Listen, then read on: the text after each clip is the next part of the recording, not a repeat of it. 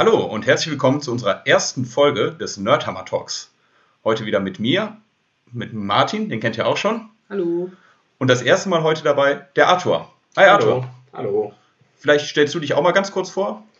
Ja, ähm, was gibt es zu mir zu sagen? Ähm, ich ähm, spiele Warhammer schon seit Jahrzehnten, zwischen, äh, mit Pausen dazwischen. Ähm, jetzt sind wir wieder ähm, extrem mit dabei ne, beim Hobby.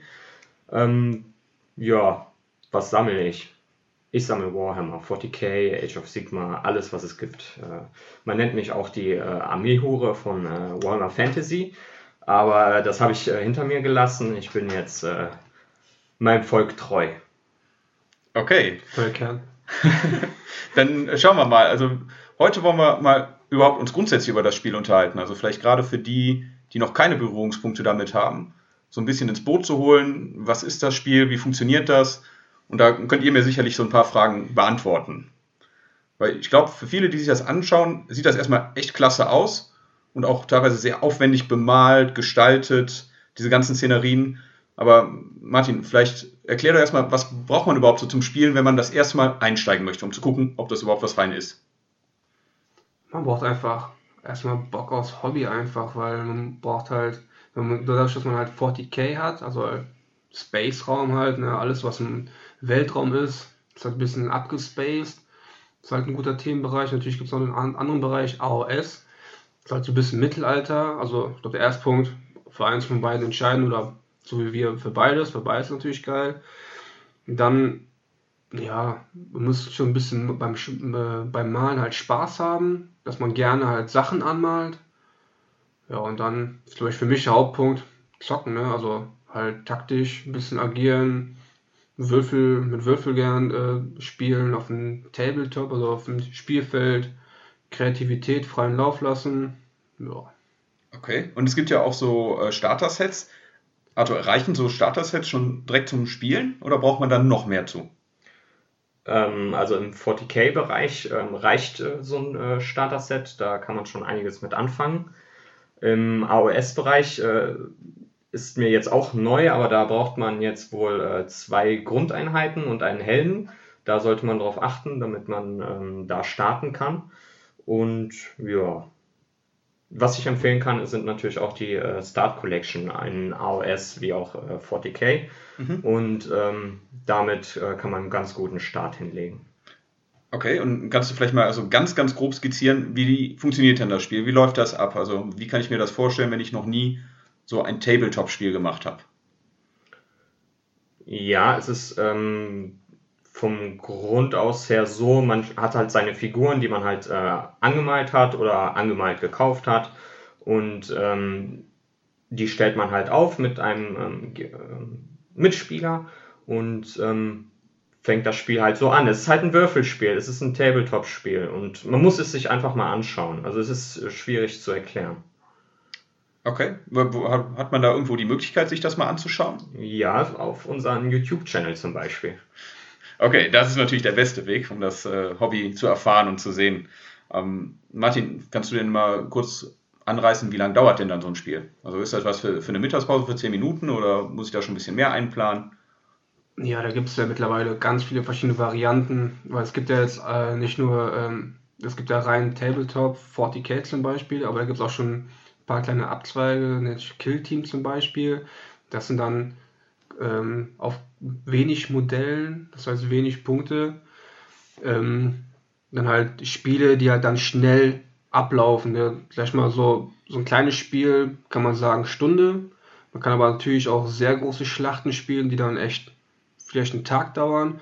Aber so grundsätzlich, wenn man halt gleich mal ein normales Spiel, wenn man vom normalen Spiel redet, redet man dann von zwei bis drei Stunden. Das wäre dann so, im, wenn man jetzt über Punkte redet, so 1000 Punkte Bereich sowas oder 1500 Punkte Bereich, dass man so ein Spiel zwei bis drei Stunden dauern kann.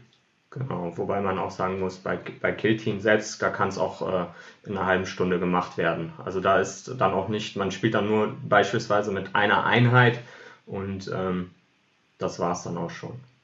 Okay, und wenn wir jetzt mal an so ein klassisches Brettspiel denken, da gibt es ja auch mal eine Empfehlung, ab welchem Alter das geht. Gibt es das in dem Hobby auch oder habt ihr da so ein Erfahrungsset, wo ihr sagen würdet, ab dem Alter macht das Sinn? Also ich denke mal, im fortgeschrittenen Alter versteht man die Regeln besser, man kann es besser inter interpretieren. Mhm. Aber ähm, im jungen Alter könnte man auch schon damit anfangen. Da sehe ich jetzt keine Probleme drin. Nö, sehe ich auch nicht. Also vor allem das beim Malen, da ist das Alter ja uninteressant. Man kann die Figuren ja einfach anmalen.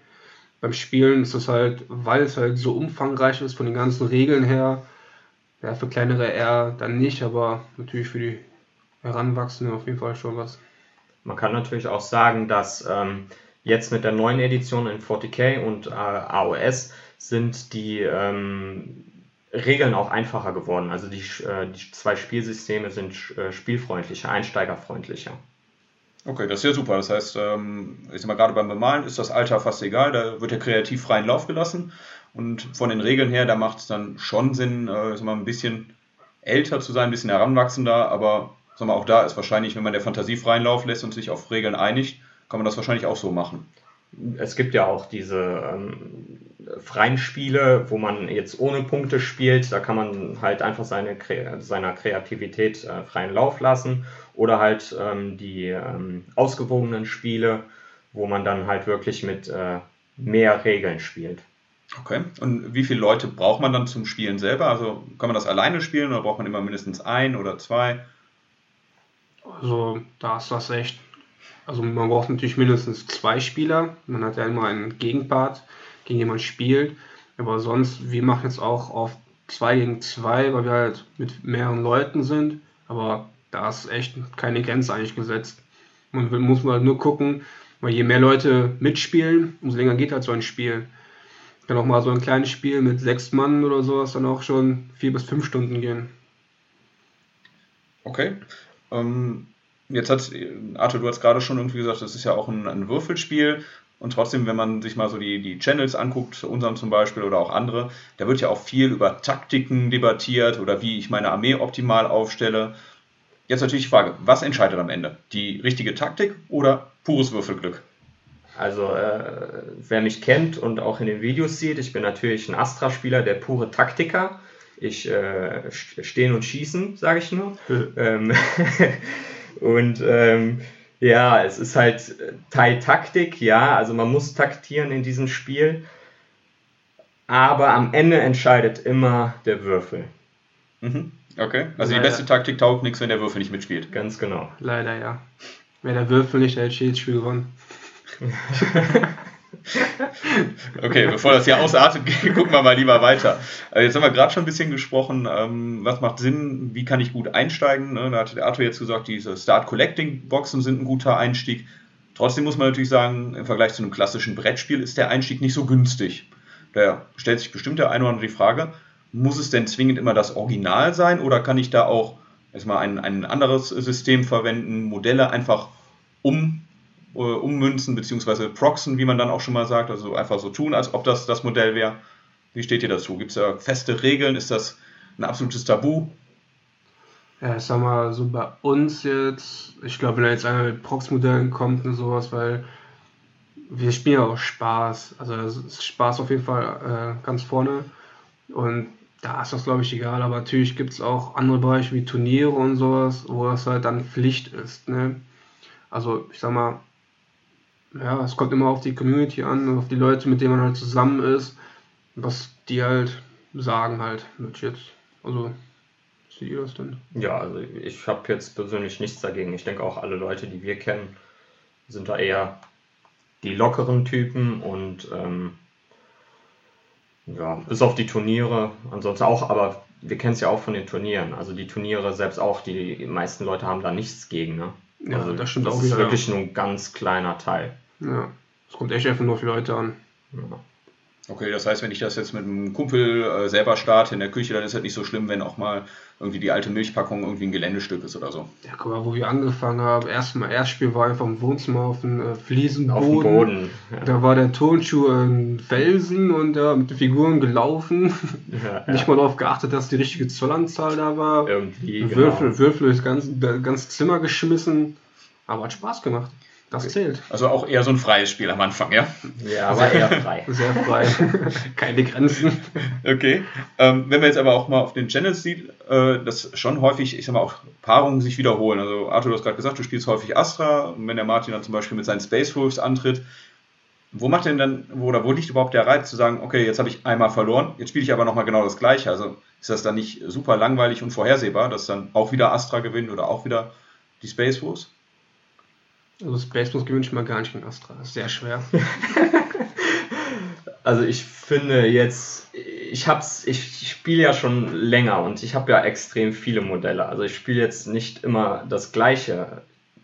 Ich variiere sehr häufig und ähm, das macht es halt in meinen Augen wieder spannend. Ich habe sogar Astra mal im Nahkampf gespielt. Also das funktioniert auch. Verloren. Das ist ja unverloren, das stimmt. Also keine gute Werbung unbedingt dafür, ja? äh, nicht Nahkampf, nein. Doch, das hat Spaß gemacht. Aber ähm, nee, sehe ich jetzt nicht so. Also mir macht es Spaß, ähm, Astra immer wieder zu spielen, weil man halt extrem variieren kann von den Modellen her auch. Und ist jetzt nicht so, dass man immer nur das gleiche spielen muss. Nee, ist ja ich habe ja gerade gesagt, halt, Space Force hat kein, keine, keine Chance gegen Astra Meteorum. Ist natürlich, sagen wir so, äh, es ist mit Space Force, weil es ist halt ein Nahkampfvolk, sehr schwer gegen Astra Meteorum zu spielen, aber die Chance besteht natürlich, dass man irgendwann gegen die gewinnt. Also man hat da so viele Vari äh, Variationen, weil man spielt halt um Punkte. Ach, äh, man hat ja ein Punktelimit, wo man halt die Armee aufstellt. Und da gibt es halt so viele Varianten, deswegen halt das Taktische, weil je nachdem, was für eine Taktik du wählst, kann sein, dass du den Gegner halt mit deiner Taktik einfach überrumpelst oder andersrum halt ein bisschen versagst mit der Taktik und deswegen halt das Taktische. Dazu, dazu kommen natürlich noch die Würfel, aber es macht halt immer Spaß. Man, man spielt ja nicht immer dasselbe. Man kann ja auch, also man muss sich ja auch nicht erstmal alles holen an Modellen. Man kann ja auch äh, sagen, dass eine normale Einheit auch mal eine Elite-Einheit ist, also Proxen. Genau. Ja. Man kann ja alles austesten. Genau. Gutes Stichwort, Thema Figuren kaufen, besorgen. Äh, Die sind ja, wenn man die vom Hersteller holt, sind die nicht zusammengebaut und müssen auch noch bemalt werden.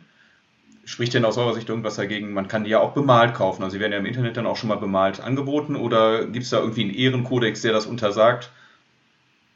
Boah, da bin ich ganz frei. Also, wenn da jemand kommt, natürlich, also es ist immer schöner, zum Beispiel, ich finde, anfangs hatte ich auch ein paar bemalte Figuren gekauft und sowas. Ja, mittlerweile bin ich an einem Punkt, ich will die selber anmalen, weil ist halt meins, ist Ansichtssache, weil das sind meine Figuren, ich will die nach meinem Farbschema anmalen.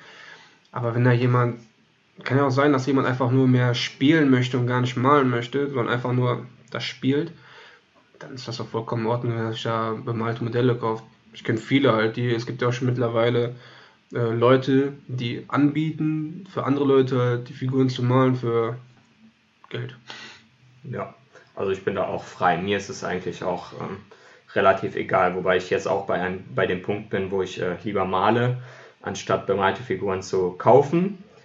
Ähm, aber das äh, ist jeden seine eigene Entscheidung. Also vielleicht am Anfang wäre es äh, sinnvoll, sich mal ein, zwei bemalte Einheiten zu kaufen und zu gucken, ob das Hobby überhaupt was für einen ist. Und dann, um dann selber halt dadurch zu starten. Und dann vielleicht auch zu schauen, ob das Malschema einen anspricht. Ne? Und dann vielleicht für sich selber auch nochmal abzuleiten, ob einem das gefällt und ob man das selber auch dargestellt kriegt. Ne? Ist auch mal die Frage, welche Fähigkeiten ich da beweise. Aber ich denke, das wird auch mal bestimmt auch mal ein Thema für einen unserer Podcasts sein oder auch für ein äh, YouTube-Tutorial, wie man so gewisse Maleffekte hinkriegt. Ja. Ich hoffe, für euch, das war erstmal ein kurzer, knapper Einstieg, so ein bisschen was über das Hobby zu erfahren. Weitere Infos kriegt ihr natürlich gerne auf unserer Homepage nerdhammer.de oder auf unserem YouTube-Channel. Und dann sage ich mal, danke und bis bald. Ciao. Ciao!